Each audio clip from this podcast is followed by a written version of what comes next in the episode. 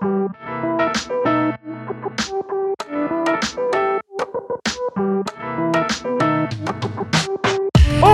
querido e minha querida, seja muito bem-vindo e muito bem-vinda ao último episódio da quinta temporada do Existe um Microfone Entre Nós. Esse podcast feito por mim, Igor Sarilho.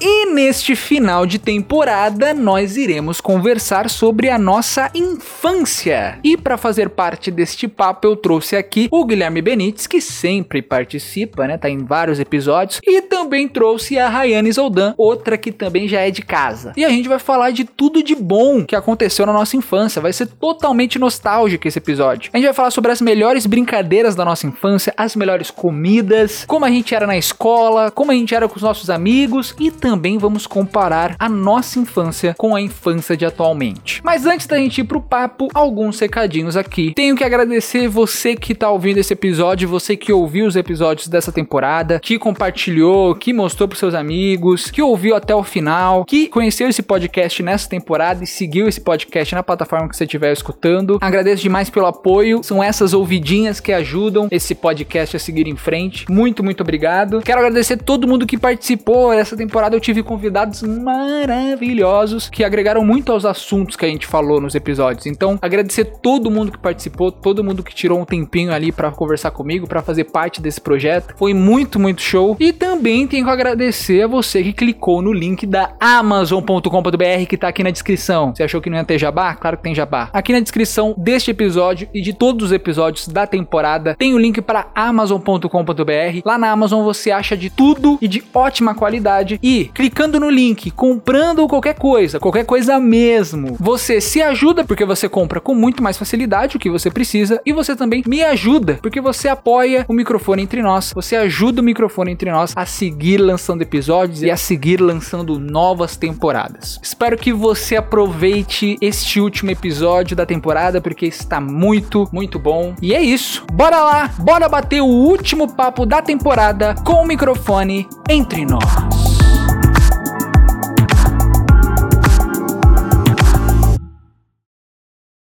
Bem, começando aqui o último episódio desta temporada com o Rayane Zoldan e Guilherme Benites, que aparecem em vários episódios, todas as temporadas eles aparecem. Benites tá quebrando o seu padrão, que ele sempre aparece em dois na temporada, agora tá aparecendo no terceiro. Parabéns, Benites. E a próxima temporada vai aparecer em quatro. Eu não duvido. Mas a gente vai falar sobre infância. Coisa maravilhosa, coisa boa, nostalgia gostosa que a gente gosta de lembrar, né? É bom. Eu quero saber, começar perguntando, vocês tiveram uma infância boa, gente? Vocês tiveram uma infância maravilhosa? Eu tive uma infância ótima. Eu sempre fui muito quietinha. Então eu lembro da minha avó falando isso, que de todos os netos, eu fui a que menos deu trabalho, que eu sempre fui muito tranquila, muito de boa. A minha irmã, diferente de mim, sempre foi mais louca, retardada. Então a gente tinha vários amigos na rua, que eram amigos dela, mas eu entrava no grupo. E aí eu lembro muito, tipo, de brincar na rua. Eu lembro muito de. Na minha família, eu não tinha muitas crianças da minha idade, meus primos são todos mais velhos. Mas eu tinha uma prima da minha idade, então sempre que a gente tava junto, a gente ficava brincando. Eu tinha meus amiguinhos da escola. E aí era isso. Ia pra casa da minha amiguinha dormir, brincava com meus amigos da rua. Na minha casa sempre foi muito legal. Meus pais, meus avós fizeram ter uma infância muito boa, assim. E tudo que era lúdico eu tive na minha infância. Páscoa, minha mãe fazia o caminhozinho do coelho com bala. Aí chegava no Natal. Ai, Papai Noel. Todas essas coisas assim eu tive, sabe? Que eu acho muito triste quando eu vejo crianças que, ah, eu sei que não existe. Eu fico, porra! Então, todas essas coisinhas eu tive, sabe? Por isso que cresceu e virou essa mulher que vive no mundo da lua, né? Por isso que até hoje.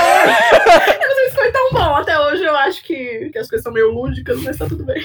E você, Berito, você teve uma infância boa? Você acha que você teve uma infância boa? Cara, eu sigo na mesma linha. Tive uma infância boa. Eu não era muito assim de. Eu tive até minha época de brincar na rua, mas eu era mais do jeito que eu sou até hoje. Mais a infância da nova geração. Eu ficava mais jogando videogame. Em casa de boa. Mas em casa também quebrava coisa pra caralho, jogando bola. Eu aprontava mais dentro de casa do que na rua. Tive todas essas coisas de Páscoa, Natal também. Minha mãe sempre incentivou bastante. Minha época professor de artes, né? Minha mãe sempre incentivou pra porra isso daí. E é isso, foi bem tranquilo a minha infância. Porra, inveja de vocês. Eu não tinha esses bagulho de, de Páscoa, de. Tinha de Papai Noel, tinha de Papai Noel. Mas chegou uma hora que não caía mais. Ia tomar banho, voltava. A gente morava em condomínio, né? E a gente morava no térreo. Então tinha grade na janela. Aí de repente tem um presentão gigante na frente da grade, em cima da mesa. Aí eu falo, como que esse presente passou pela grade? Aí minha mãe, não é magia, é magia do Papai Noel. É magia do Natal. Ô, porra, Igor. Eu falei, como assim? Não pode ser, bicho. Não pode ser isso daí.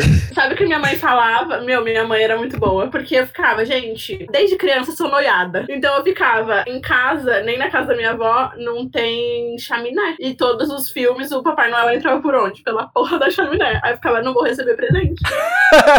eu fui boazinha o ano inteiro, não vai ter presente. Aí minha mãe falava assim: ele toma uma poção que ele fica pequenininho, ele entra pela fechadura, aí ele fica grande de novo, deixa os presentes depois sai. Porque eu queria, uma época, deixar a porta aberta. Ela, não, filha, é perigoso, né, porra? aí eu falei, mãe, mas ele não vai conseguir entrar. Ela inventava todo um negócio, queria ficar pequenininho, ele ia conseguir entrar, não sei o quê. Aí eu ficava, não, então beleza, vai dar certo. Demorei pra caralho pra descobrir. E quando eu descobri, eu pensava, se eu contar que eu descobri, não vão me dar mais presente. Eu ainda fiquei um ano inteiro mentindo que eu ainda acreditava no Papai Noel. Até eu entender que não, tudo bem. E até hoje aqui em casa, claro que todo mundo aqui sabe que não existe Papai Noel, né? Mas até hoje a gente faz esse misterinho de tipo, a gente vai se dar presente, mas a gente só coloca na árvore, na noite de Natal. Tipo, o que, que será que a gente vai ganhar? Ainda existe essa magiazinha, assim. É, é foda, né? Porque quando você cresce com o irmão, a Rayane sabe bem, é complicado. O meu irmão quebrou minha magia do Natal. Eu falo isso sem dó, aquele filho da puta. Foi por ele que eu descobri que o Papai Noel não existe. Aquele negócio de irmão velho chato. Papai Noel não existe. Para de ser criança esse bagulho. Aí eu descobri que o Papai Noel não existe. Foi sua irmã também que quebrou a magia? Não, o meu foi sozinha mesmo. Já tava na hora, né? Ainda tem aquela coisa de escola, aí você recebe muitas informações, tá ligado? Também. Tipo, Mas eu vou falar, eu nem lembro como que foi, mas eu sei que não foi minha irmã. Porque quando ela descobriu o dela, quando ela descobriu que não existia, ela foi fofinha. Ela falou: não vou deixar minha irmã saber. Então ela ficou escondendo também de mim. Aí quando eu descobri, ela só tava tipo, pois é, irmã. mas eu, eu descobri sozinha, foi natural, assim. Ah, eu lembrei agora. Eu tinha ido no Natal, que era na mesma rua. Eu tava na casa da minha avó, era na mesma rua. E aí esqueceram alguma coisa em casa, teve que voltar. E aí quando voltou, era antes da meia-noite. E o Papai Noel deixa as coisas que horas? Meia-noite. aí eu cheguei lá, tava lá as coisas. Aí eu, curiosinha, eu lembro que eu abri, na época eu já gostava da RBD, eu tinha pedido um DVD da RBD. Aí eu abri, era o DVD. Eu fiquei, como que tá aqui? E aí o papel de presente que tava, eu lembro que era um papel de presente que tava dentro do carro do meu pai um dia. Aí eu liguei tudo e falei, eita. Pra mim, o que quebrou foi quando começou a questão da burocracia. Você vai num shopping, tem um Papai Noel. Ah, Sim. é. Aí você vai no outro, tem outro Papai Noel. Aí você pergunta pra sua mãe, ela fala assim: não, é que eles são tudo ajudantes do Papai Noel, eles são contratados pelo Papai Noel pra estar em todo lugar. Eu falei, porra, aí já virou CLT, dá. Pai e mãe dá cada volta pra conseguir também fazer a gente acreditar nos bagulhos. Aí vocês falaram de brincar, e eu lembro que eu brincava pra caralho na rua também, era uma delícia, adorava. Só que eu morava em condomínio, então tinha muita molecada, né? Como que é em casa? Vocês tinham bastante vizinho também? Tinha muito amigo ou era tipo, sei lá, dois, três e tal, mas brincava direto? Como que era? Pra mim, tipo, aqui na rua da minha casa não tinha muita gente, não. Tinha uns dois moleques, tipo, a gente trocava jogo de videogame, jogo de Play 2, a gente trocava toda hora. Mas quando eu ia pra casa da minha avó, tinha muito moleque na rua, que era perto de uma escola ainda, a casa da minha avó. E ela tem um portãozão que é certinho um gol. E a gente jogava a bola pra caralho naquele portão. A gente metia a bola no portão, a velha gritando lá que não podia bater a bola no portão e a gente continuava arregaçando a bola no portão.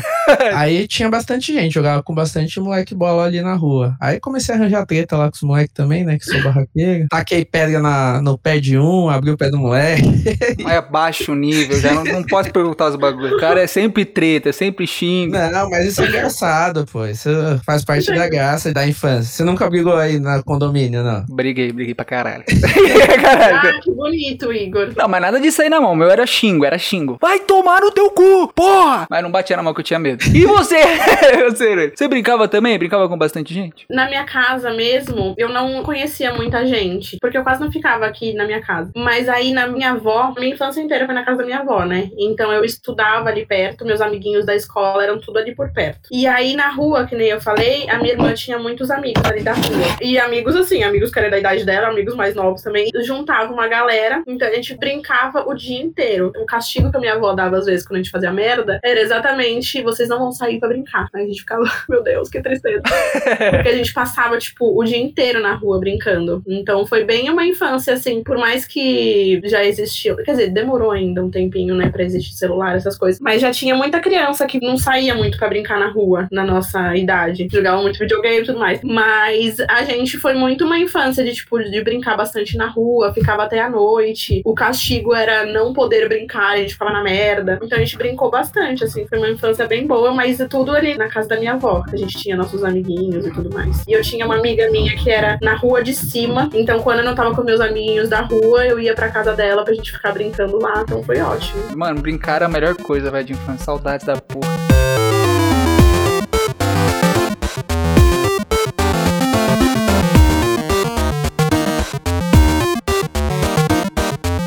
Aí, falando de brincadeira, quais que eram as brincadeiras favoritas que vocês curtiam? Eu gostava pra caralho de rouba-bandeira. Rouba-bandeira eu achava foda pra caralho. Eu gostava de queimada. Queimada, queimada era brabo. Uma coisa que eu nunca gostei foi pipa. Também não. Eu também não. Eu nunca entendi qual que era a graça de pipa, tá ligado? Eu sei que muita gente vai falar, tipo, ah, minha infância empinava muita pipa. Eu achava sempre muito chato, mano. Você levantava aquela porra e ficava olhando. Aí você quer ficar de boa com a sua pipa lá, os moleques já quer cortar, você tem que brigar com os moleques. Eu lembro que todo mundo brincava de pipa e uma vez eu não, eu quero. Aí eu fiz meu pai comprar pipa, comprar tudo. Tinha um cara na pracinha, porque nem eu, né? Meu pai sabia subir a pipa. O cara subiu, tava lá em cima. No que ele deu na minha mão, a pipa caiu. Aí eu não quero mais.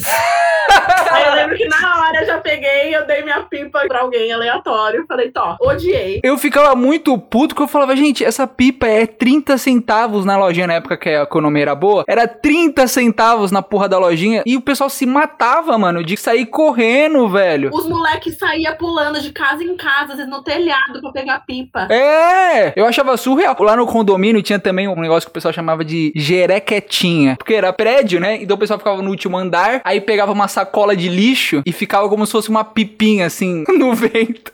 E o pessoal chamava de jerequetinha. Isso daí eu respeitava, porque era barato, não atrapalhava ninguém, eles ficavam lá em cima do prédio, depois puxavam pra dentro. Isso daí eu achava legal. Eu não fazia, porque eu morava no térreo, mas era bem legal. Eu gostava muito de andar de bicicleta. Na Ai, que era possível você sair de bicicleta nas ruas de eu Itacoaxetuba, né? amava, eu amava andar de bicicleta. Eu lembro muito quando eu tirei a rodinha da minha bicicleta, que eu me senti independente. Eu lembro que meu pai tirou e falou, vai, filha. E eu fui, eu fiquei, caralho! Agora ninguém me para. Mas o foda é que quando tira aí vem os tropeção. Puta, eu caía pra caralho de bicicleta, mano. Tanto que eu me ralava, tanto que eu me fudia. Quando eu mais caía foi uma vez que eu pedi uma bicicleta. A minha tadinha tava toda. A minha bicicleta, minha primeira, era da minha prima. Aí foi pra outra prima, foi pra minha irmã e veio pra mim. Então pensa, eu tava na merda, né? Chegou um momento que eu falei, eu quero uma bicicleta nova, pedi uma de Natal. Aí veio. Só que eles já compraram ela um pouco maior pra eu poder usar mais tempo. E aí eu não conseguia parar ela, que eu tombava pro lado, porque meu pé não alcançava o chão. Era muita humilhação. A gente ia andar de bicicleta na pracinha, aqui perto de casa. Ficava meu pai sentado. Eu ficava dando volta na pracinha. Quando eu queria parar, eu passava por ele e falava, eu quero parar! Aí eu dava mais uma volta. Na próxima, ele já tinha que ficar a postos, porque eu ia frear e ele tinha que me segurar, porque eu tombava. Aí eu arrumei minha bicicleta todinha. Eu coloquei tudo novo. E aí já era uma época que eu tava conseguindo pôr o pé no chão, já não tava caindo. Roubaram minha bicicleta. Não Ah! acredita. E a gente falando mal de Velho. E é, garoto. E aí nunca mais eu comprei uma bicicleta. Agora eu só ando de bicicleta quando eu vou em parque que tem bicicleta pra alugar. Mano, gente adulta é difícil ter bicicleta assim em casa, assim. Só se gosta muito de andar, velho. Mas, pô. É só se for esse ciclista aí que vai andar em estrada. Pô, você ir pro trabalho de bicicleta, chega todo suado, fedendo no trabalho, tem que tomar banho. Porque ia demorar três horas pra chegar no trabalho de bicicleta. Nossa. Também, também, também. Mas vocês brincavam com um brinquedo também, mano? Porque eu gostava bastante de brincar com brinquedo, boneco, esses negocinhos. Eu nunca fui muito de boneco. Eu ficava, ah, o boneco, ah, tá lutando aqui, não sei o que. Acho que eu nunca fui assim. Sei lá, eu pequeno tinha já muita consciência, tipo assim. Eu acreditava em Papai Noel e Páscoa, mas, porra, são dois bonecos batendo. Sou eu que tô inventando. Não tem muita graça. Sua infância era muito triste, Benítez. Porra! Porra! Eu sempre gostei mais do boneco pra deixar ali. Ah, o boneco que eu gosto, acho bonito, ficar comigo e tal. Mas ficar fazendo eles de lutinho, caralho, eu sempre achei mó chato. E você, Ryan? Tinha Barbie? Eu tinha, eu brincava até. Tinha aquelas poli. Você trocava a roupinha, que a roupinha era de borracha. Eu amava. Aí tinha vários trequinhos, eu ficava trocando a roupinha delas. Aí eu brincava, às vezes sozinha, às vezes eu brincava com a minha irmã. E tinha essa minha amiguinha que morava perto da casa da minha avó. Aí eu levava minhas poli pra lá, a gente ficava brincando. Eu lembro que a gente brincava muito também com aquelas geleca nojenta. Como que é o nome disso aí? A moeda. A moeba, a Uma moeba. tacou Ah, pro é alto, assim, no que tacou grudou no teto. Aí ficou as duas Deus, meu Deus, que a mãe dela não entre, porque a gente tem que arrumar um jeito de tirar essa merda. Aí eu lembro que a mãe dela, bem na hora, entrou. Ficou nós duas olhando pra cara da mãe dela, tipo, não olha pra cima, não olha pra cima. E tava prestes a cair nela, mas aí ela saiu do quarto. Aí foi nós duas da missão tirar a moeba do teto. Então a gente brincava também de bonequinho, mas também gostava de brincar dessas coisas, assim. Cara, a moeba eu tenho uma história foda. Uma vez tava brincando com meu primo e a gente tava brincando de arremessar a moeba um pro outro. E aí, no momento que um arremessou pro outro, passou da pessoa e ela foi com tudo na parede. Só que minha parede não era lisa. Era só cimentado, não saiu. Tipo, ficou uma mancha verde na parede. Aí eu fiquei, caralho, o que, que eu vou fazer? Minha mãe vai brigar comigo se ela ver essa porra. A ideia que eu tive foi: eu achei uma lata de massa corrida na, Nossa, eu não acredito. debaixo da escada. E eu passei a massa corrida em cima da mancha e botei um, acho que era uma tábua, um espelho, alguma coisa, lá na frente. E ficou lá até pintarem o quarto de novo. Quando veio nem- o, o pintor, pintou e foda-se. E ninguém E viu. safei. Ninguém viu. Caralho! Caralho. Mas, mano, a moeba era foda, que era de um. Sei lá, mano, o que que era aquela moeba que grudava em tudo, manchava tudo. Era muito ruim, brother. E aí você ficava fazendo peidinho dentro Sim. do potinho. É! e vocês brincavam mais com menino ou com menina? Porque quando a gente é criança, a gente tem aquele preconceito, né? A gente acaba não brincando com menina muito, só começa a brincar mais com menina quando fica um pouquinho mais velho. Vocês tinham esse- essa divisão ou não? Quando eu era bem pequenininho, eu brincava mais com menina. Só que aí, quando começa a chegar lá, sei lá, primeira, segunda série, aí começa assim, nossa, ele só brinca com menina, né? Não sei o que, deve ser viado, blá, blá, blá, blá. Aí você já fica naquela, porra, então vou brincar mais com menina. Nem queria, tá ligado? Mas, é, vou jogar bola então nessa porra, né? Aí é isso, que você vai ficando um pouquinho mais velho, você vai aceitando a pressão social e aí você vai indo só ficar com as meninas. Aí só depois, sei lá, no ensino médio, na faculdade, que eu fui voltar a ter mais contato, fazer as coisas com as meninas. E é por isso que a gente faz terapia hoje em dia, né? Vamos falar a verdade. Exatamente. Você, Ryan. Eu acho que nunca passou isso pela minha cabeça. Brincadeira na rua era mais moleque que brincava. Na escola eu tinha mais essa minha amiguinha. Com ela eu ficava brincando de bonequinha, que ela era mais delicadinha, não sei o quê. A mãe dela não deixava muito ela brincar na rua. Então quando eu ia pra casa dela, eu sabia que seriam brincadeirinhas mais assim. Brincadeirinha de boneca, a gente ficava assistindo Disney, umas coisinhas assim. E na rua já era mais moleque. As únicas meninas que tinha era eu, minha irmã e a amiga dela, que tinha um irmão da minha idade. Então eram as únicas três meninas. O resto era só moleque. E a gente ficava lá brincando. Eu não tinha muito essa, essa divisão aí. É igual o Benítez falou, eu lembro que é basicamente isso, né? Você começa a chegar na pré-adolescência, você começa a ficar mais velho, aí começa esse bagulho de pressão, brincadeira de menino, brincadeira de menina. Aquele negócio até na escola, né? Aí joga vôlei é de menininha, joga futebol é de menino, joga não sei o que é de menina, não sei o que é de menino. E aí você acaba separando. Mas quando a gente é moleque, a gente nem vê isso daí. Eu acho que pra vocês, não sei, né? Pra menina também, dependendo, também bate muito. Se a menina fica jogando futebol, ah, é coisa de menino. Mas eu acho que pra vocês ainda a pressão acaba sendo um pouco maior, né? Tipo, ah, não pode brincar de boneca, não pode isso, não pode aquilo. Tanto que você tá perguntando agora, agora que eu parei pra me tocar, pra mim não tinha muito essa divisão. Mas aí eu lembrei, na hora que você falou de esporte, tinha um amigo meu que na escola ele gostava muito de jogar hand com as meninas. Ele odiava jogar coisa com os meninos porque eram todos muito grosseiros, não sei o quê. E aí era tipo, ai, o viadinho, não sei o quê. Assim como se tivessem meninas jogando futebol e iam ficar zoando que era a sapatão. Então, E era foda porque você falou, por exemplo, da Polly, porra, eu achava um brinquedo fudido. Eu brincava muito com o Max Steel, né? Tinha as roupinhas de trocar, só que as roupas eram tudo de tecido, era uma merda, rasgava pra caralho. Da Polly, o jeito que desencaixava. Pega de imã. Porra, é, mano. Genial. Nossa, aquela delícia de tirar a roupinha, colocar a roupinha e trocar de cabelinho, trocar de tudo. Nossa, só que se a gente não podia brincar porque era brincadeirinha de menininha. Era foda, mano. Vou comprar uma Polly pra mim agora.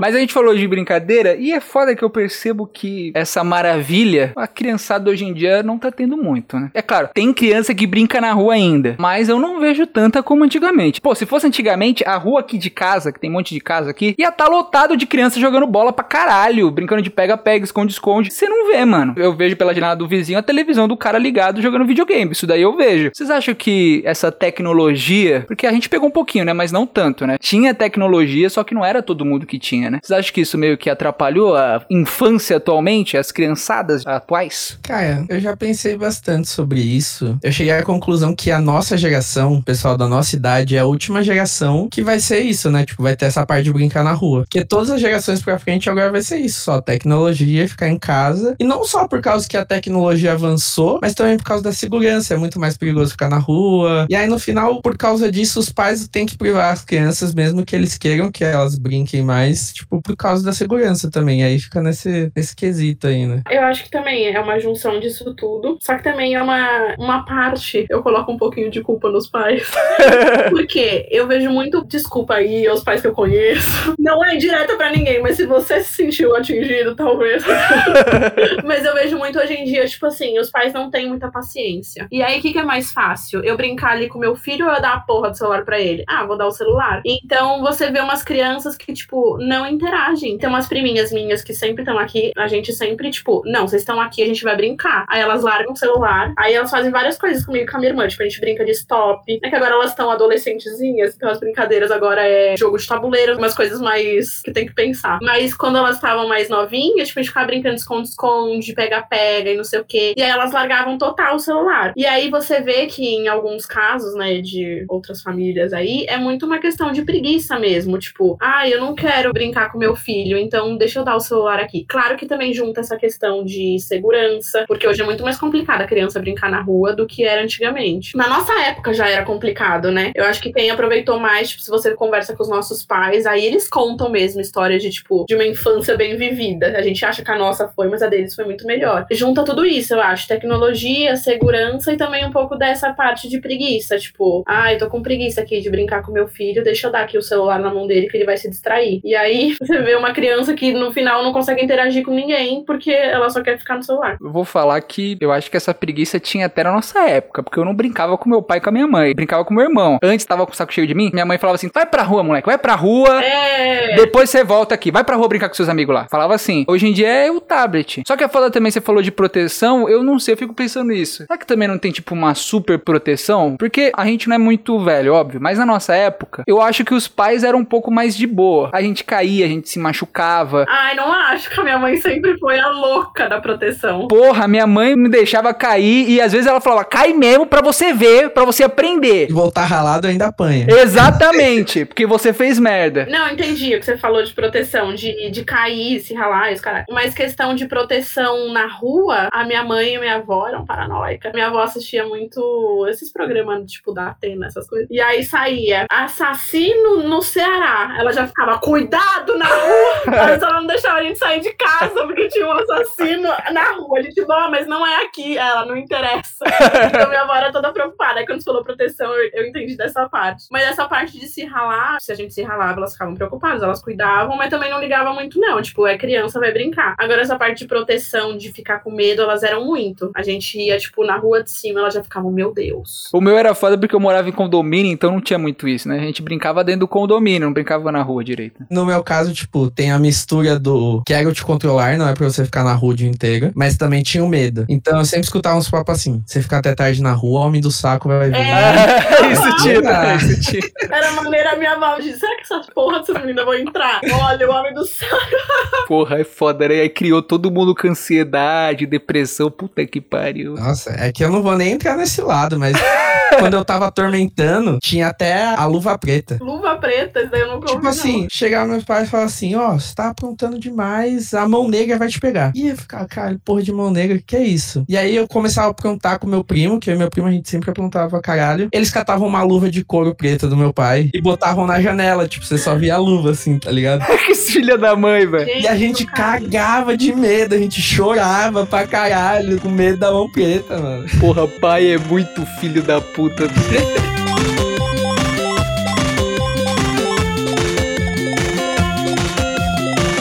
vocês lembram também alguma comidinha da infância? Eu lembro que eu tinha um pirulito que eu adorava. Era tipo um palito assim e vinha com um pozinho de açúcar. Você molhava no pozinho de açúcar e puta que pariu, era delícia pra caralho. Meu, tem uns aniversários de criança. Tem uma priminha minha que uma vez fez aniversário e tinha essa merda. Roubei vários. Nossa, é delicioso, velho. Era delicioso. Sabe algo que eu gostava? Agora vocês vão me julgar muito. Se vocês acharem em algum lugar, pode comprar pra mim. Tinha gosto de sebo, mas aqueles guarda-chuvinha, aquelas bolinhas. tinha. Ah, não, era É muito ruim, mano. Era muito ruim, não tinha gosto de nada, velho. É, bom. Gente, até hoje, se eu vejo essa merda, eu gosto. Pode É bom, comprar é bom. pra mim. Você sentia o gosto do óleo na sua. Ai, que delícia. Eu gostava da moedinha, tinha uma moedinha braba. A moedinha de um real. Essa era braba demais. Também tinha gosto de sebo, garoto. Não, não, mas comparado com guarda-chuvinha não dá. Eu Nossa, gostava muito do chiclete da época também. Babalu é clássico. É, o Babalu tem até hoje, mas, mano, Kryptonita, eu comprava muito Boca verde até uma porra, viado. Nossa, tinha um que falavam que era tipo com pimenta, que ele era todo vermelho com uma. Era tipo uma craterinha. Ardia o meu cu. eu lembro que eu ia muito com os meus pais. Meus pais tinham uma loja, né, infantil, então às vezes eu ficava muito lá. E aí tinha um negócio, como que chamava aquela merda? Que você apertava, saía chocolate pelo cabelo. Tô ligado, eu tô ligado. Mas, porra, era muito ruim. Ô, ô Rayane, você só tinha. Não, era bom sim. É comida de infância, é Igor. Mano, como que chamava isso? O Ai, Igor, mó moleque de condomínio do caralho, né? Vai é verdade. Vai se fuder. Ainda julgou o Benítez, que ai, ficava jogando videogame. E você, querido? Eu jogava videogame também. Pra caralho.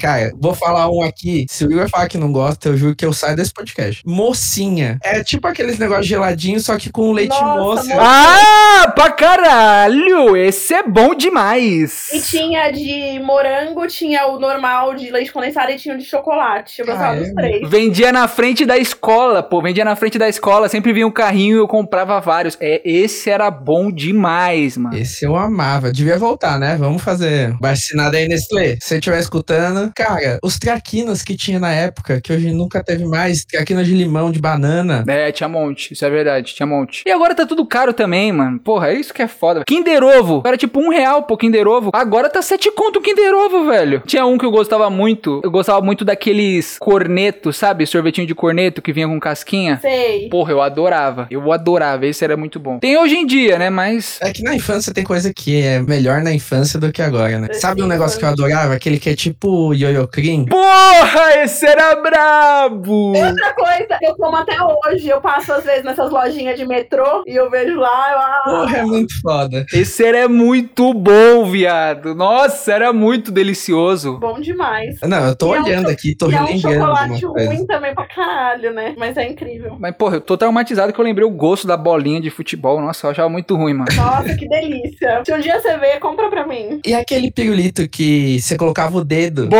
Bom! Tipo, você tinha que empurrar com o dedo pra sair, pegar forte. Bom, esse era brabo. Esse era forte demais. Salgadinho que vinha com taso, tá ligado? Porra! É verdade. Tinha alguns que vinha com cartinha do Yu-Gi-Oh! Tinha outros que vinha com Tazo. E era foda que você tirava o salgadinho e ficava lambendo a embalagem pra tirar o sujeirinho. Exatamente. e abria e depois você montava o bonequinho. Era bravo. Era muito bom. É porque antigamente essas coisas de comida vinha com muito mais brinde, né? Era muito mais legal. Tipo, Guaraná caçulinha que vinha com a Pokébola e o bonequinho do Pokémon. Lembro. Esse era brabo. Esse eu lembro. Pô, esse abrir e viu o Pokémon era muito foda. Eu gostava também, né, de comida, né? Mas eu gostava muito também da Recreio. Pegaram a revista Recreio? Revista Amiga, eu Recreio. amava. Eu tinha Eu amava. coleção da revista Recreio. Adorava. A gente fez coleção disso daí, que você comprava a revista e cada dia venha um bonequinho, que era uma letra. Sim.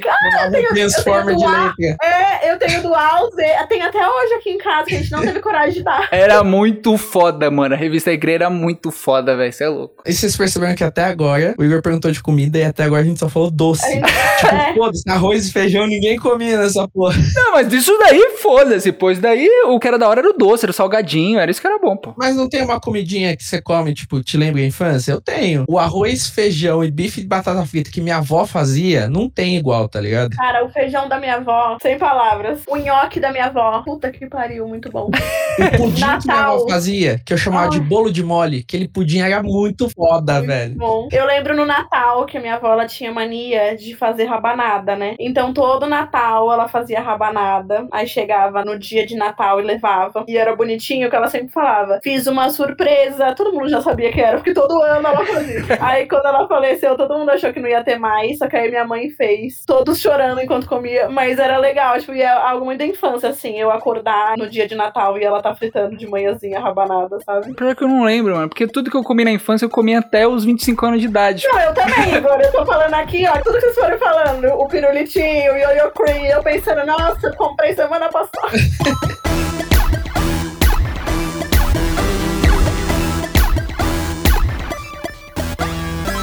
vamos falar de escola também, que é parte da nossa infância, né? É a pior. Vocês tinham mais amigos na rua ou na escola? Na rua. Na escola. É foda porque eu sei que a Rayana era bem tímida. Ela sempre fala que ela era tímida pra caralho. Por isso que eu tinha mais amigo na rua, porque na rua eu andava com a minha irmã, e a minha irmã já é mais extrovertida. Então eu ia me enturmando com os amiguinhos dela, né? Agora na escola era eu que tinha que fazer a amizade. Aí fudeu. Aí eu tinha pouquíssimos amigos. Eu tive na quarta série minha amiguinha, que é a que morava na rua de cima, que eu sou amiga dela até hoje. E aí eu depois. Era uma amizade por ano, né? Que eu ia fazendo.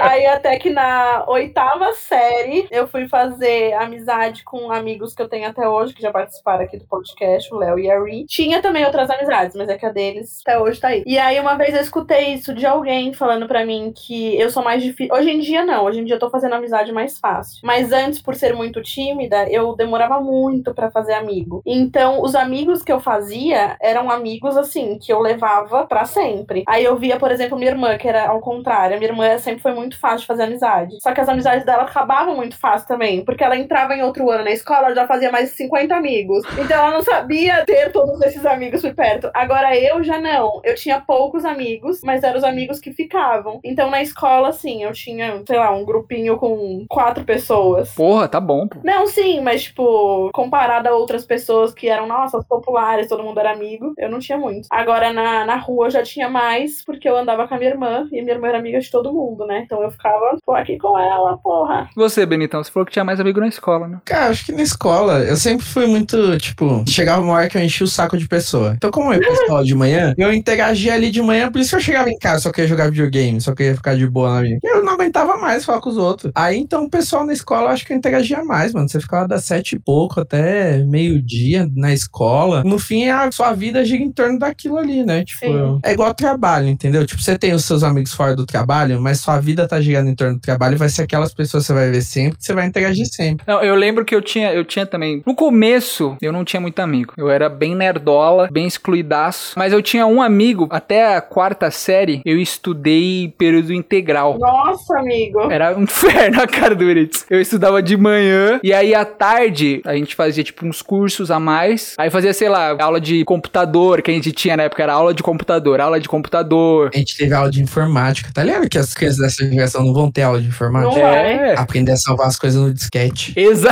exato, no, dis Caralho. no disquete. Tinha que baixar a música e colocar dentro de um CD. No Nero, tinha que baixar o Nero no computador Nega. e colocar o CD pra gravar no CD. Fazia muito isso. Gente. E aí eu ficava, eu era mais amigo de um moleque que era o Matheus, se você estiver ouvindo, saudades, Matheus. E aí a gente era muito amigo. Só que aí depois, quando eu fui estudar com meu irmão na quarta série, e aí Itaquá, essa escola que eu fui estudar, era pique escola pública, que era o NEP, né? Primeiro dia de aula, já entrei e já vi um moleque dando tapa na cara de outro, indo pra delegacia no bagulho. Falei, eita porra. Ei, eu só estudei em escola pública, hein, garoto? Desculpa, desculpa, desculpa, é verdade. E aí lá eu comecei a ter um pouquinho mais de amigo, mas demorou um pouco também pra ter, tipo, bastante amigo, assim. Foi só no ensino médio. A minha infância, assim, eu tive amigo, mas igual a Rayana, uns quatro, assim, pra gente ficar mais junto e tal. Eu sentia que na minha infância eu era popularzinho, conhecia muita gente na sala e tal, tinha amizade com todo mundo. E aí aquele negócio, conforme vai chegando na adolescência, vai diminuindo, assim, tipo. E aí foi chegar no ensino médio, eu acho que eu tinha menos do que quando eu tinha, sei lá, da primeira à quinta série. Vocês eram bons? Vocês eram bons? Vocês tiravam nota boa? Eu posso dizer que eu era mediana, tá? Eu não era, tipo, a nerd, mas eu era ok. Eu nunca tive nota vermelha, nunca fiquei de recuperação, nem nada do tipo. Mas também não vou falar que eu era um gênio, né? Porque não, não era. a única coisa que eu era muito boa é quando envolvia livro. Tinha que ler pra fazer a prova. Eu era a única sempre que lia. Sempre gostei muito de ler. Eu lembro que aí eu passava a cola. Agora, quando era matemática, essas coisas, aí me passavam a cola. Então, mas eu não esqueço nunca esse meu amigo Léo, que sou amiguinha até hoje, uma prova de matemática que eu não sabia porra nenhuma. Copiei dele inteira. Só que o professor não viu eu colando, né? E aí depois, quando ele entregou a prova, ele não pôde zerar as nossas, porque ele não viu a gente colando. E aí ele só escreveu assim: Que engraçado, Léo. A sua prova está igual a da Rayane. E a na minha veio assim: Que engraçado. Rayane, a sua prova está igual a do Léo. Mas aí ele não podia zerar nenhuma das duas, porque ele não sabia quem tinha colado de quem. Pô, se fosse outro professor, zerava as duas e foda-se, tá nem aí. Não tem provas. E você tive o mesmo pensamento que o Léo. Até a mesma vírgula a gente colocava. Era tipo aquele copia, mas não deixa igual, deixei igual. Porra, nem pra mudar um pouquinho, mudar uma ordem. E você, Benitão? Você era nerd, né? Da primeira quinta série, eu era garoto prodígio. Nossa, esse moleque vai voar. Aí entrou a quinta série. Aí fala, não, agora vocês vão ter física. Eu falei, "Ah, aí já fudeu. Física e química era uma merda, velho. Começa a física, química, já já entra a filosofia. Aí fudeu, fudeu. Aí acabou. Aí eu já tirava uns 7,5, 6, já falando, é isso aí, mano. Feliz, feliz. Melhor que nada. E aí eu fui, tipo, tipo, a Rani. Vou aceitando o que vem, nunca fiquei de recuperação, mas também já não tava nas notas lá em cima. Mas foi exatamente assim comigo. Primeira, quinta série, meu Deus, a minha filha é uma nerd, minha filha é incrível. Meus pais iam ficar um felizões nas reuniões. Aí foi decaindo, né? Nessa escola que eu estava em tempo integral, era bem puxada, assim. E era puxado de, tipo, eles fazerem competição, tá ligado? Era sistema objetivo. Você lembra que tinha um sistema de ensino, né? Etapa, objetivo e tal. Era sistema objetivo que era o mais treta do bagulho, era mais pica. Foda que eles faziam competição ainda de quem tirava mais nota. Meu Deus, os alunos se odiavam. Porra, e eu era muito competitivo, adorava. E aí, o meu negócio tinha que ser 10, 10, 10, 10, 10, 9,5, 10, 10, 10, 10. Não podia ser menos que isso. Só que aí, quando eu mudei pro NEP, já deu aquela relaxada. E aí foi diminuindo, a de 10 foi pra 8. Ensino médio foi uma merda. Ensino médio eu quase fiquei de recuperação em várias matérias. Física pra mim, velho, física, química, biologia, não dava. Aquele de, de física de não sei o que pra passar não sei o que, a velocidade do carro, vai tomar no cu. Física foi a única matéria, assim, da minha vida que eu tirei zero numa prova, tá ligado? Eu tenho pesadelo até hoje com física. Eu lembro de, puta, essa semana tem prova de física. Chegava na hora da prova, eu ficava tão nervoso que, aquele nervoso que dá vontade de cagar, de tão nervoso que você fica. Eu odeio prova, odeio. Prova, trabalho, lição de casa. Eu odiava lição de casa, velho. Terminou a aula, terminou, professor. Vai ter lição de casa? Vai, vou passar três páginas. Ah, vai se fuder, velho. Não tô acreditando. Mas vocês tinham uma matéria favorita? Vocês falaram que física era horrível. Vocês tinham alguma favorita? Eu adorava educação física, óbvio, né? É, mas educação física não é matéria, ela vaga. Que isso, porra? Gente, os professores chorando agora. Ofendendo todos os estudantes de educação física. Não, mas é, é real, às vezes é aula vaga sim. Você quer fazer educação física pra quê? Pra jogar bola. Deixa vir a educação física ele te dar uma aula sobre anatomia pra você ver se você vai gostar. Quando eu falava ah, educação física aula na sala essa semana. Ah, mano, vai se fuder. Era morte, era morte. Mas o que eu mais gostava era história e português. Olha. É, se você gostava de leitura, faz sentido, né? Não, história. Tinha uma professora específica que ela dava aula de uma maneira diferente. Ela ia contando as histórias e a gente ia fazendo resumos. Tanto que na prova ela deixava a gente usar os nossos próprios resumos. Então eu aprendia muito com ela. Eu lembro que era incrível o jeito que ela dava aula, assim. Porque cada um escrevia aquilo que conseguia entender do que ela tava falando. Era incrível. E aí nas provas ela falava: Ó, peguem seus resumos, podem usar. Cada um usa o seu, né? Tipo, nossa, foi a época que eu mais amava estudar história. Porque história já é algo muito interessante. E aí, desse jeito que ela dava aula, eu achava incrível. Já gostava muito, mas passou a ser mais ainda uma das minhas matérias favoritas. E português, principalmente nessa parte de quando tinha essas, essas coisas de vamos ler um livro, não sei o que, eu amava. Cara, eu sempre amei inglês. Eu acho que inglês sempre foi mais fácil, assim, pra mim. Era uma matéria que pra mim não pesava, sabe? Eu ah, odiava. porque em português, porra, eu tinha dificuldade pra pôr acento na palavra, tá ligado? Não ia rolar pra mim. História, eu lembro que eu falava assim, ah, já passou, quero que se foda.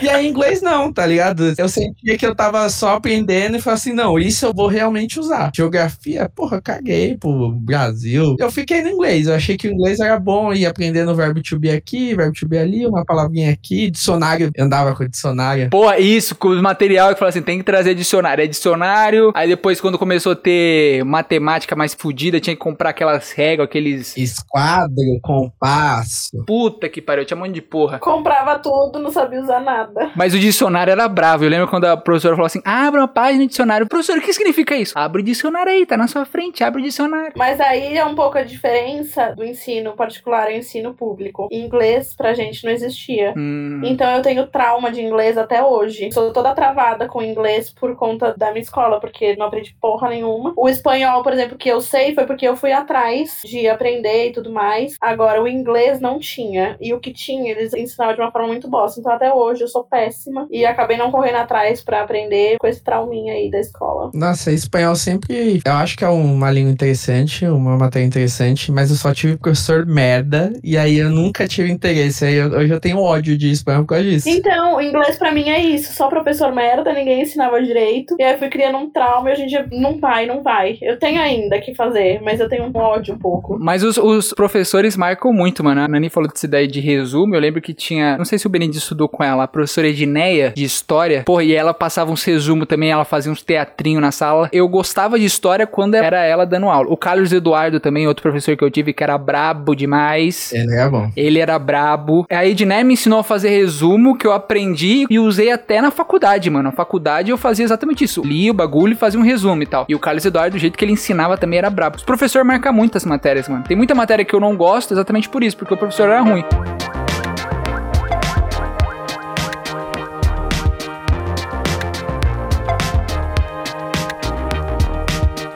A gente tava falando sobre escola, sobre aprender, e aí eu quero comparar um pouco com a criançada atualmente. Que eu acho que a criançada atualmente tá muito mais inteligente do que a gente, tá ligado? Eu vejo uma, uma criançada, sei lá, de 6, 7 anos, vídeo na internet, eu não conheço nenhuma. Que, tá ligado? Já sabe conectar o Wi-Fi, já pega o Wi-Fi do vizinho. Na minha época eu não sabia porra nenhuma desses bagulho, tá ligado? Nessa idade. Vocês acham que eles estão mais safo mesmo, mais inteligente por conta da tecnologia, da presença da tecnologia na sociedade? Porra, com certeza, velho. Eu consigo ver até no meu trabalho, sabe? Trabalho no TikTok e tal. Você vê a criançada arregaçando no Roblox. Nem eu entendo o que tá acontecendo naquela porra. Eles sabem certinho onde estão, onde vai apertar. Eu falo, caralho.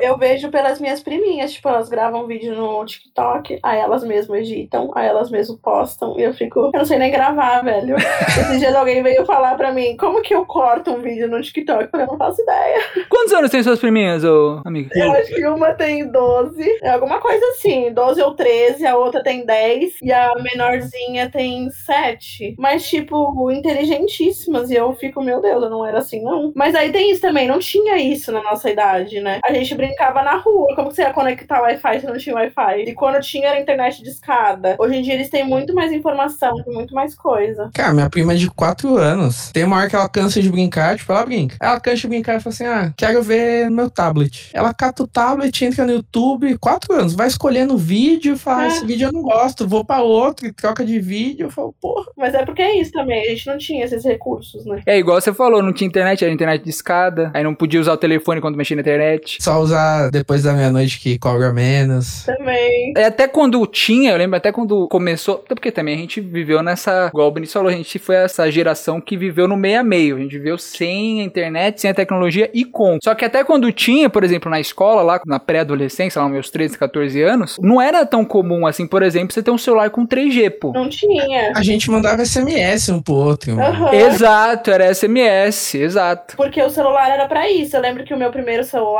a minha mãe só me deu porque eu passei a ir sozinha pra escola. Porque eu ficava com os meus avós e minha escola era longinho e ela ficava com dó. Tipo, meus avós vinham me levar todo dia. Aí eu ia sozinha à tarde e na volta meu avô me buscava, ou minha avó, mas era mais meu avô. Então ela me deu o celular exatamente por uma questão de segurança, de eu chegar na escola e avisar, ou por SMS ou ligar: Ó, cheguei, tá tudo bem. Ou se acontecia alguma coisa que eu ia demorar um pouquinho mais, ligar. Mas era pra ligação e SMS, ponto. E uma musiquinha ou outra que cabia, tipo, três músicas. Aí eu escutava a rádio. Mas, Mas, era pra isso, começou né? com a música no celular. Não, Sony Ericsson era o brabo. E MP3. MP3, MP4, M... aí começou o MP5 e MP6. Eu lembro que eu tive o MP4 e ele era espelhadinho. Eu cheguei me achando.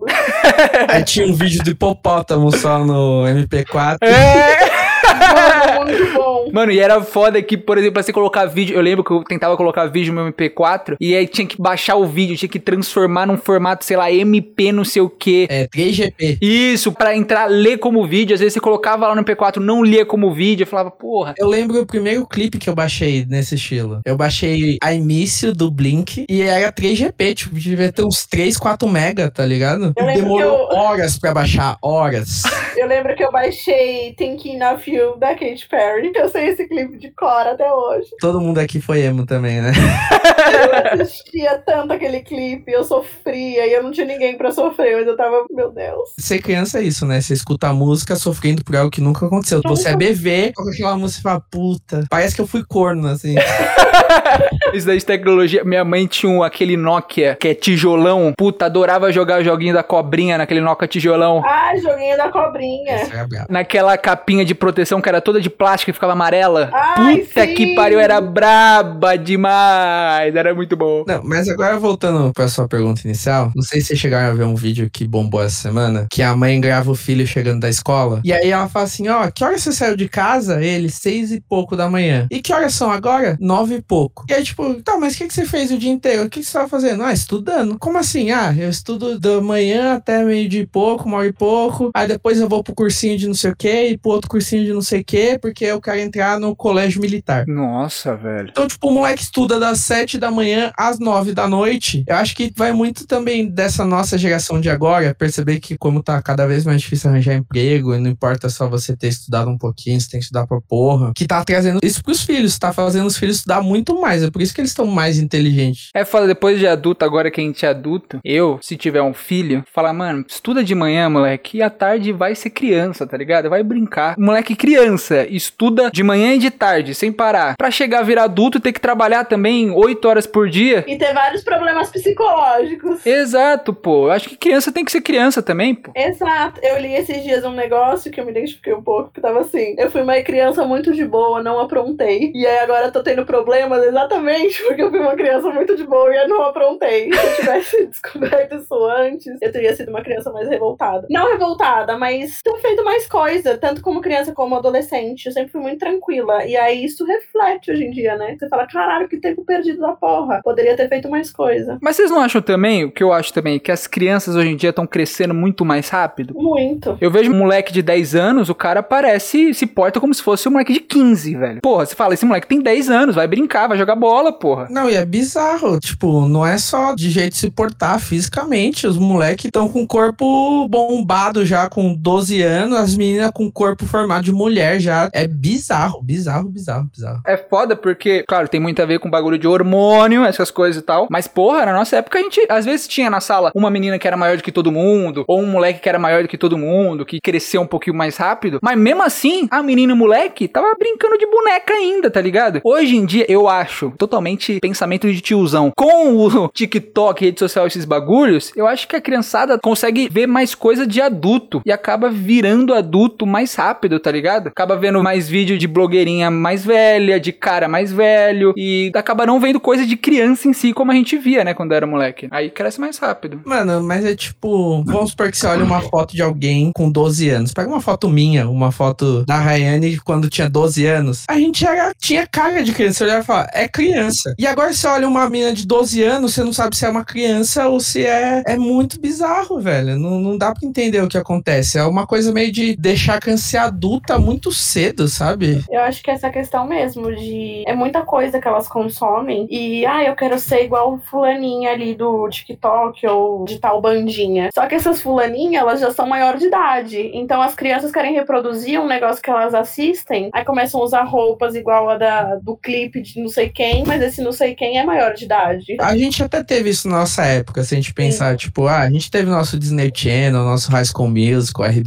Mas não tinha. Não era do mesmo jeito, sabe? Não tinha esse negócio de você querer ser igual e até adulto. Você queria ser na brincadeira, você queria ser a pessoa. Ah, High School Musical, eu sou o Troy, você é a Gabriela, Sim. tá ligado? Mas não, as crianças agora querem ser a menina do TikTok, que já tem corpão, É. que já usa roupa sexy e faz dancinha. É que nem que você falou isso agora, que nem do RBD, né? As roupas do colégio que passavam na novela era super sexualizada, né? Que eram umas roupinhas super coladinhas, não sei o que, e sainha. Só que aí, por exemplo, pega, depois um dia eu mostro pra vocês, as minhas fotos do meu aniversário de 10 anos foi do RBD. Era vários pôster colado e era coisa pra caralho. Só que eu tava usando a roupinha como uma criança mesmo. Eu não queria ser adulta. Eu só queria usar a mesma coisa porque eu era fã, mas do meu jeitinho como uma criança. Então, meu cabelinho todo bonitinho, igual a criancinha de 10 anos que eu era. A minha estrelinha colada na testa, igual a Mia. Só que eu não queria ser ela. Eu queria ser uma gatinha vestindo minha roupa. Deu pra entender, né, gente? Complicado. Nossa, hoje em dia eu me complicado. identifico mais com essa frase. Eu queria ser criança de novo. Esse Eu adulto é também. foda.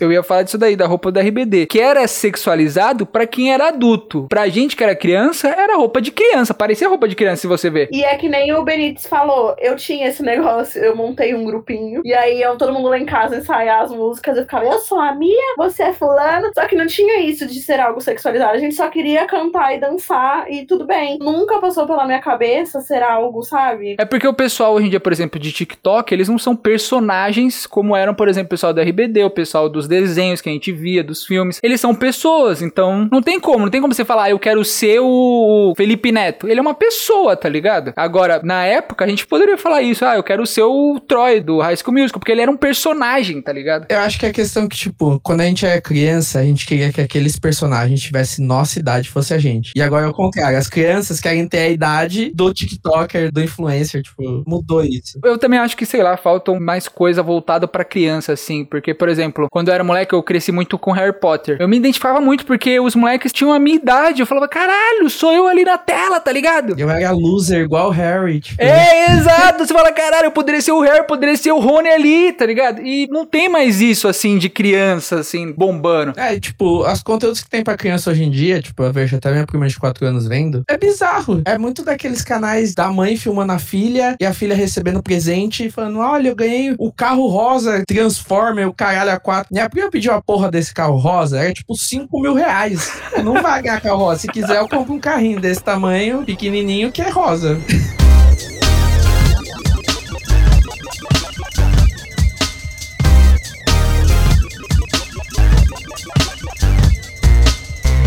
Falou do crescimento, e aí eu quero falar sobre isso antes da gente ir pra pergunta final. Por que a gente começa a crescer, né? E chega pré-adolescência. Não vou falar de adolescência, porque adolescência já tem um podcast todo falando sobre adolescência. E aí, vem os hormônios, as brincadeiras não funcionam mais, certas brincadeiras. E aí começa o quê? Ter crush, o primeiro amor, o primeiro beijo. Eu quero saber de vocês, qual foi o primeiro amor que vocês tiveram? Amor, né? Amor de criança. Vocês lembram o primeiro amor que vocês tiveram? O primeiro crush, você fala, caralho, tô apaixonada nessa essa menina. Ou nesse menino, não sei. Cara, me pegou de surpresa, hein? surpreendente, surpreendente. Fala aí, né? Embora você fique. Meu, o meu primeiro amor foi meu amiguinho Léo, que hoje em dia ele é gay, eu sou lésbica, é isso. Mas eu lembro muito de eu ser apaixonada por ele. Gente, o Léo era o amor da minha vida. E aí, hoje em dia, parando os dois pra pensar, a gente se usava muito como uma desculpa, sabe? De, tipo, tinha que gostar de alguém. Então, o Léo falava, eu gosto da Nani, porque a gente era melhor amigo. Então, o Léo falava, eu gosto da Nani, e eu falava, eu gosto do Léo. Até que um dia a gente se pegou, foi horrível. e aí ficou os dois meio, meu Deus, que merda é essa? E aí depois fomos entender mais na frente, que era porque, né, a gente não gostava daquilo. Mas eu lembro que eu sofri. Eu lembro que a gente teve vários momentinhos. Meu primeiro date foi com o Léo. A gente foi comer no shopping. Eu lembro que a gente foi assistir um filme e o Léo falou, Nani, eu sou apaixonado por você. E eu fiquei, meu Deus, como assim? Então foi meu primeiro amor, foi o Léo. E foi um amor correspondido dos dois. Só que depois a gente entendeu que.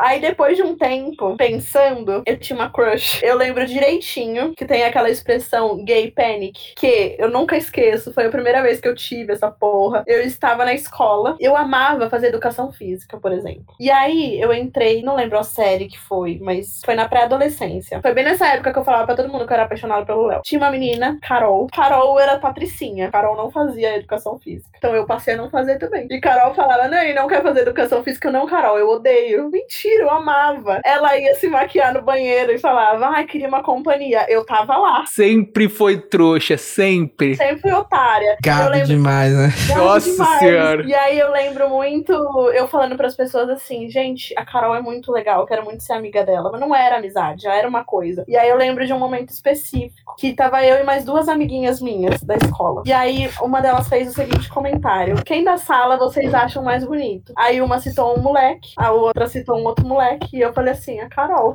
E aí as duas viraram, tipo, o quê? E eu lembro que eu buguei, eu travei, eu fiquei, meu Deus. Aí eu lembro até hoje, gente, a resposta que eu dei, porque ficou muito marcado assim em mim. Eu olhei e falei, não, gente, é porque vocês perguntaram a pessoa mais bonita. Se vocês tivessem perguntado o menino, eu ia falar fulano. Eu devo ter falado Léo, não lembro. E aí eu lembro que eu buguei, eu fiquei, meu Deus. E aí, depois que eu fui me descobrindo, que eu realmente entendi o que eu era, eu falei, caralho, eu gostava da Carol. Mas na época, pra mim, não era claro. Hoje em dia, eu, caraca, foi minha primeira paixãozinha, assim, platônica, não sei. É que você não entendia seus sentimentos, né? Tanto você confundiu com o Léo, né? Exato. Agora o Léo, eu amava o Léo. E todo mundo me falava, Nani, você não vê algo nele? Estavam tentando me falar, Nani, o Léo é gay. e eu ficava, gente, não, imagina onde. Aí no final. E você, Benito, você ficou pensando, né? E aí, cara? Agora que eu pensei, eu sempre fui emocionado pra caralho. Então eu lembro, sei lá, de umas duas ou três meninas que eu sei que, sei lá, na terceira série eu era apaixonado. Mas a primeira que eu lembro foi a Juliana. Que a Juliana é minha amiga até hoje, inclusive. Ô, Juliana. A Juliana Fernandes. Caralho, eu não acredito. Mandou sobrenome, a Carol, eu não tive coragem. É, mano. ela é minha amiga até hoje. Então, tipo, eu lembro que na terceira série a gente era muito amigo. Eu brincava com as meninas, porque ela tava lá brincando. Ai, vamos brincar de casinha, você é o marido, a Juliana é a mulher. Você fala, puta, nossa. Meus sonhos se realizando aqui. E aí ficou nessa assim, mas sabe aquele negócio amizade? Todo mundo falando, ah, tem coisa aí, ah, tem coisa aqui. E eu sentindo, eu falando, acho que ela não gosta não de mim, mano. Nem vou tentar. Até que um dia a gente falava no telefone de tarde. Olha que bizarro, a gente usava o telefone com fio, tá ligado? Na parede de casa. É. Rapidinho, eu lembrei disso que eu falava muito com o Léo por telefone, a gente mandava fax. Nossa senhora, Jesus, velho. Continua. E aí, um dia a gente falando por telefone, eu falei assim, não, vou ter que falar, mano. Aí eu falei assim, ah, eu gosto de você. Aí ela falou, ah, eu também gosto de você. Aí eu falei, caralho, desligamos. Desligaram, porra! Desligamos. Os dois gostou, depois a gente fala. Desligou. Eu fiz o quê? Assim que eu desliguei o telefone, fui escrever uma cartinha. Escrevi uma cartinha falando que eu gostava dela e não sei o quê. Chegou na escola, eu não sabia que horas que eu ia dar a cartinha. E aí, do nada, alguém mexeu no meu caderno, a cartinha tava no meio do caderno. Puta. Lembra até o nome da menina, Isabela. Tá arrombada. E ela pegou a cartinha, ela leu a cartinha e ficou tirando sarro, tá ligado? Ah, não sei o quê. O Benítez gosta da Juliana, blá, blá, blá. Eu lembro que eu fiquei tão puto na hora que eu dei uma cadernada na cara da Isabela. Bem feito, Isabela. Eu dei uma cadernada na cara da Isabela, só que aí ficou esse clima tão bosta que a Isabela zoou e não sei o quê. E os dois deixou pra lá. A Juliana deixou pra lá, eu deixei pra lá. E foi como se a gente nunca tivesse gostado. E ficou assim. Que triste, hein, mano? Eu iria atrás da. Isabela. pra A Isabela foi. Não, mas criança tinha isso, mano. Criança é muito ruim, brother. Tem umas crianças muito ruim, velho. Meu, mas não é legal ter vivido isso? Porque eu também recebi uma cartinha do Léo, também fiz uma cartinha pra ele. Cara, era algo muito bizarro. É engraçado você gostar de alguém quando você é criança, pré-adolescente. Porque, beleza, o que, que você faz com essa porra dessa informação? Faz porra nenhuma. É que nem o dia que a gente foi no cinema, e aí ele mandou essa, ai, Nani, eu sou apaixonado por você. Aí eu, ah, eu também. E aí ficou os dois assim, ó. Tá, o que, que a gente faz? Não fizemos nada, a gente veio pra casa. E aí eu contei pra minha irmã, e ela aí, vocês deram beijinhos? Eu, não. É porque a gente não sabe o que é namoro, a gente não sabe o que é porra nenhuma, a gente só vê na televisão. Não sei até agora o que é amor, vou saber quando eu tinha 10 anos, pô. Exatamente, exatamente. Tem um exemplo até bom. A segunda menina depois da Juliana foi tipo na quinta série. E aí na quinta série já começa aquele negócio. Ai, perdi o BV. Ai, que fase horrível, que fase horrível. Tem BV e BVL. BV e BVL. BV é de selinho e BVL é de beijão. Não, e aí na quinta série já começa, né? Que esse papo. E eu, pra não ficar pra trás, falo, não, já perdi o BV, já perdi. Porra nenhuma. Aí começo de papo com a menina da sala, a Daniele. Eu nem sei qual que é o destino da Daniele. Me informei com ela depois e não sei qual é que é a dela. A Carol eu tenho no Insta. Hétero, hétero, hétero. Triste. Aí, Daniele, a gente começa de papo no MSN. E a gente falava todo dia no MSN, não sei o quê. E aí eu botava a musiquinha pra ela ver que eu tava escutando a musiquinha de amor. Chegou num momento que é a mesma coisa. Chegou uma hora que eu falei, não aguento mais não falar. E falei, estou gostando de você. E ela falou de volta, também tô gostando de você. Vamos namorar? Vamos. Tá gostando? Vamos namorar. Pô, quinta série, a gente sabe de porra nenhuma, né? Namoramos. Aí ficava de mão dadazinha na escola, não sei o quê. E o beijinho nada? Nunca beijei ela. Eu Até que um amo esses namorinhos. até que um momento ela chegou e falou assim: Ah, a gente não se beijou, eu não quero mais, tá ligado? Foi ficar com outro moleque. Mentira! Mas cê- vocês perderam o BVL com quantos anos? Demorou pra vocês perderem o BVL? Cara, eu perdi o segundo ano do ensino médio. 16 anos! 15 pra 16. Foi um mês antes de eu fazer 16. Jesus! Deus. Tá tudo bem, Benítez. Tá tudo bem, não tem problema. E BVL, e você, Raiane? Você deve ter sido cedo. Então, PVL eu não demorei tanto, mas eu não lembro quantos anos eu tinha. Uns 12, 13, por aí. Mas foi horrível. Eu lembro que eu beijei, fiquei com vontade de vomitar. E aí eu falei, jura que as pessoas acham isso incrível? Gente, Deus me livre, não quero nunca mais. Achei horrível. Aí fiquei mais um ano aí sem pegar ninguém. E tá até hoje, né? Tá brincadeira, né? E aí desde então. Vocês tiveram muita sorte, eu nunca recebi cartinha de crush. Eu era igualzinho o Benítez, ficava, mano, não vou tentar porque não vai dar nada. Posso falar o nome das pessoas que são minhas amigas. Tinha duas, que era a Simone, tinha muita crush nela. E a Giovana, Giovana, não vou dar o sobrenome. E aí eu lembro que o meu primeiro beijo foi com uma mina da rua, uma mina X. E aí eu lembro que eu usava aparelho móvel. E aí aquele bagulho de verdade desafio, tá ligado? Ah, eu te desafio a beijar não sei o que, te desafio fazer não sei o que, te desafio. Aí eu fiquei puto, falei assim, quer saber? Tirei um aparelho móvel, dei pro meu amigo segurar, segura aqui. Nossa. E o moleque segurando o meu aparelho do meu lado enquanto eu beijava ela. Ai, que nojo! Aí depois eu peguei o aparelho da mão dele, coloquei na boca e voltei a brincar. A menina deve estar muito orgulhosa desse beijo, né? Ela deve lembrar desses. Nojo. Nossa, mas foi horrível, velho. Mas o meu foi um moleque da rua também, X, bateram na porta da minha avó. Parecia aquelas propostas indecentes, tipo, ai, fulano quer te beijar. Eu, Você se sentia muito puto, velho. Você falou, eu sou um vagabundo, eu tô beijando uma pessoa na rua aqui. eu fiquei chocada. Eu ia contar como se fosse um segredo bizarro. E foi horrível, horrível. É, eu não tive essa parte, né? Como eu perdi já segundo ano do ensino médio, já beijei na outra semana, pedi pra namorar e fiquei aí. Tá tudo Foi bem, Benítez. Tá tudo bem, então. Pelo menos você já beijou, já foi beijando, beijando, beijando. A gente beijou a primeira vez, você ficou 600 anos sem beijar de novo. E era horrível, mano, era horrível. Aí no primeiro beijo você não sabe onde fica o dente, onde vai a língua. Bate dente, bate, bate tudo. E vamos concordar, né? Da Nana eu não posso falar. Mas eu e você, a gente já era prejudicado. Mas antes, puta que. Nossa, juro, eu sofri muito bullying, porque eu era toda feinha. Mas hoje em dia eu olho foto, eu fico, eu entendo porque eu sofria bullying. Eu era feia demais. Cara, tem umas fotos do Igor. Porra, eu Não vai se fuder. Sempre essa porra dessas fotos que o cara tem guardado há mil anos. Não, o Igor era. Eu já falei pra ele, nunca tirar essa barba, que isso daí salva ele demais. Pô, eu usava o aparelho móvel, eu tinha dente do meio separado, eu era magrelo, cabeçudo pra caralho. Amigo, meu dente era pra frente, assim. Aí eu usava óculos. Meu cabelo é todo enroladinho e eu não sabia cuidar. Então ele era armadão. E eu, foda-se, não cuidava. Não penteava, fazia porra nenhuma. Ele ficava. Mano, que coisa horrível. Eu era feio demais. Hoje em dia eu entendo. Total, você olha e fala, mano, nunca que alguém vai dar em cima dessa criança horrorosa que eu era, velho. É, Oi, eu olho e fala falo. a verdade, "Ai, A menina foi desafiada a te beijar, né? É óbvio, né, que foi desafiada. É óbvio. Pô, eu usava o móvel, claro que foi desafiada, caralho. É, mano, mas isso já aconteceu comigo também. Aquele. Eu não sei se vocês lembram, teve uma época do salgadinho Ruffles que vinha com os negócios de paquera, tipo uma raspadinha de paquera. E aí, fala assim: não, vai tirar o Benítez e a Camila. Eu lembro até hoje dessa menina também. E aí saiu que a gente tinha que se beijar na raspadinha. E a menina fala assim: não, eu não vou, eu não vou, ele não.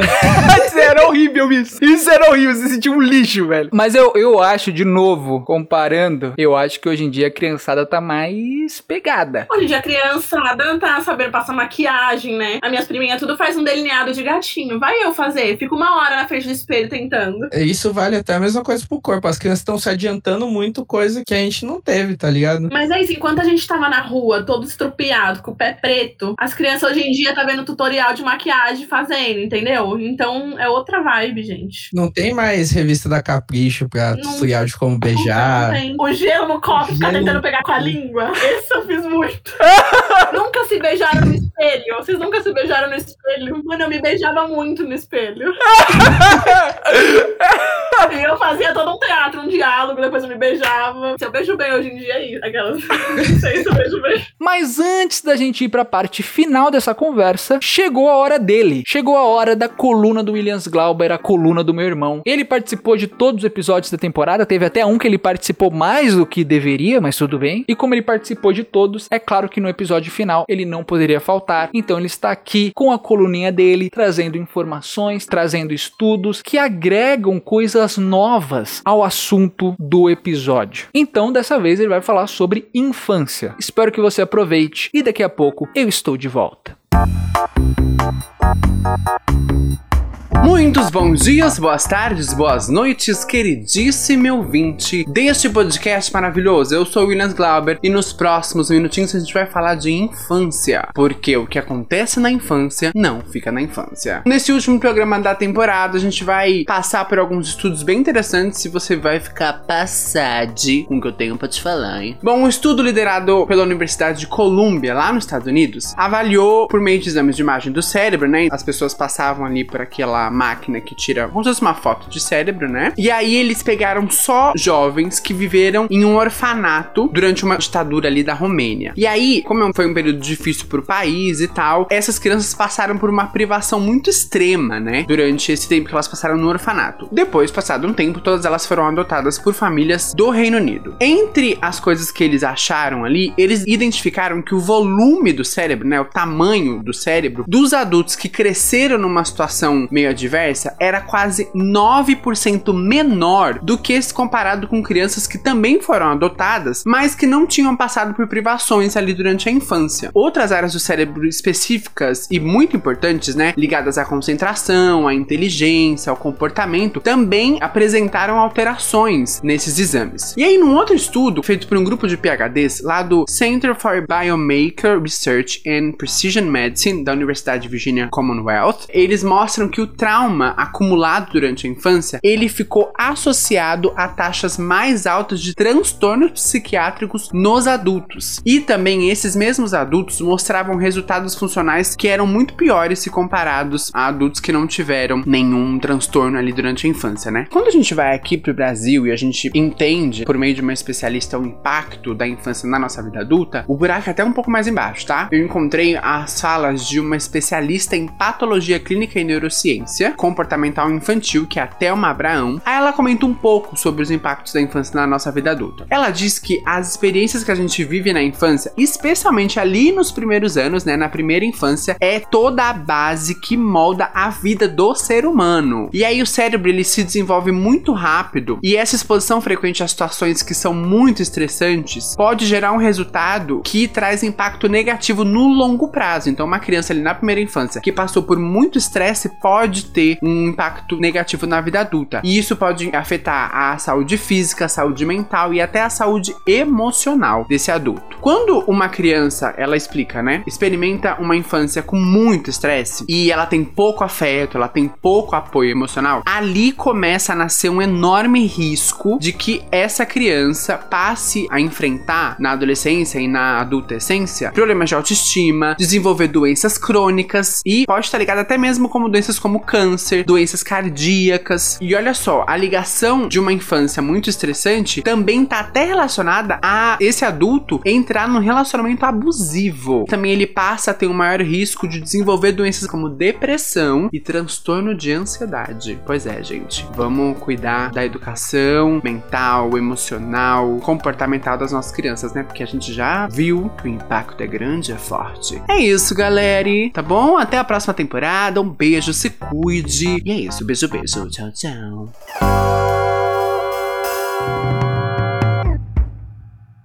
Depois desse papo gostoso, tem a pergunta filosófica, né? E aí eu quero saber de vocês se teve alguma coisa da infância que vocês acham que vocês levaram para a vida toda e que moldou vocês de alguma forma. Algum ensinamento, algum acontecimento que vocês levaram para a vida inteira e não mudou mesmo com o tempo, porque a gente sabe que as pessoas mudam, né? Vocês acham que vocês levaram alguma coisa da infância? Eu acho que muita coisa a gente leva, né? Tipo, a educação que você recebe na infância é a educação que você vai levar. Então eu lembro muito, tipo, porque eu ficava muito com meus avós. Meus pais também, óbvio, mas eu ficava muito mais com meus avós. Então, muitas coisas ali que eu aprendi com eles, eu levei pra minha vida, sabe? Essa questão de educação, de sempre chegar nos lugares e cumprimentar todo mundo. Eu sempre fui uma criança muito de boa, eu permaneci sendo. Eu acho que a mesma personalidade, claro que a gente muda, né? Eu era muito travadinha, muito quietinha. Hoje em dia eu já consigo fazer amizade com mais facilidade, mas eu trouxe muito isso da minha infância, de ser uma pessoa mais tranquila, nunca querer confusão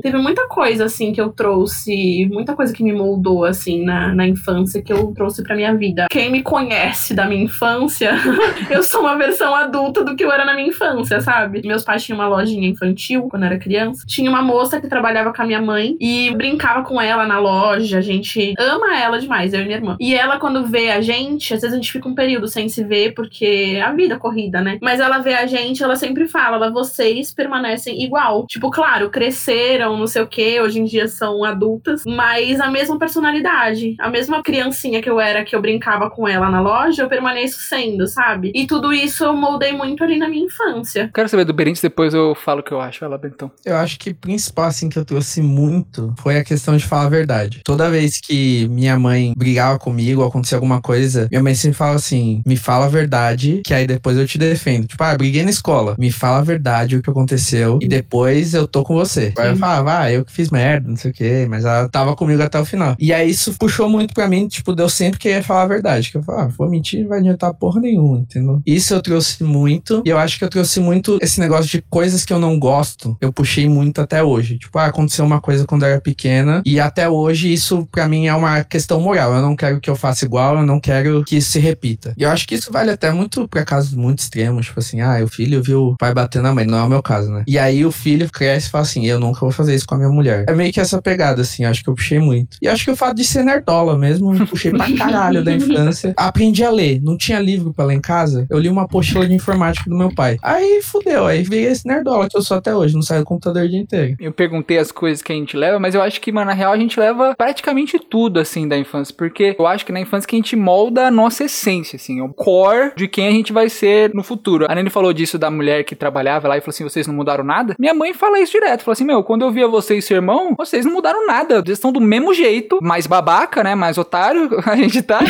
mas vocês estão do mesmo jeito, assim. Você já parecia que era um moleque mais extrovertido, era muito criativo, criava história pra caralho. O seu irmão também já parecia isso. Então vocês só foram se desenvolvendo, mas o core ficou. E o core, até nesses momentos traumáticos, né? É, não queria pra parte ruim, mas por exemplo, o Benítez falou do pai, eu vi meu pai brigando com a minha mãe direto quando eu era moleque. E isso me marcou muito exatamente por isso, que eu via falar, mano, não quero fazer isso quando eu crescer. Não quero fazer isso com a minha parceira. Não quero ser assim quando eu crescer, entendeu? Então eu acho que a essência em si fica do mesmo jeito, mano. A gente é do mesmo jeito que a gente era criança, só que com o tempo você vai mudando algumas coisas, algumas opiniões mudam, né? Você começa a pensar de uma outra forma, mas o seu ser assim, se você vê você criança, fala, caralho, sou eu, tá ligado? É, eu acho que se a gente pegar um especialista no assunto, um psicólogo, ele vai falar exatamente isso, né? O que a gente é quando a gente é criança forma a gente, o que acontece na nossa infância. Por isso que a maioria dos traumas, quando você vai tratar em psicólogo e tudo mais, é tudo vem muito da infância, né? É. Total. É do bom e do ruim. Exato. A gente tem o episódio de depressão aí do Benítez, que o Benítez falou basicamente isso, né? É. Exato. Mas é isso, minha gente. Um belo papo, um belo fim de temporada. Queria agradecer muito vocês por terem topado, por terem tirado o tempo pra participar do episódio e deste podcast que vocês sempre participam, né? Vocês são um show de bola. É, redes sociais, vocês querem dar? Tá na descrição, mas vamos lá. Vamos lá, Rayane, rede social pro pessoal te conhecer. Conhecer de novo, né? Novamente, quem não viu 12 episódios,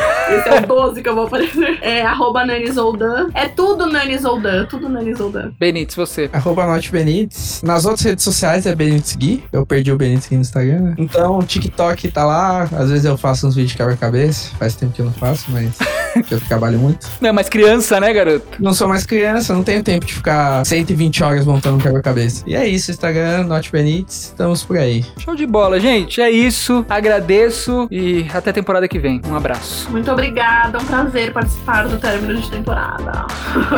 Até a próxima.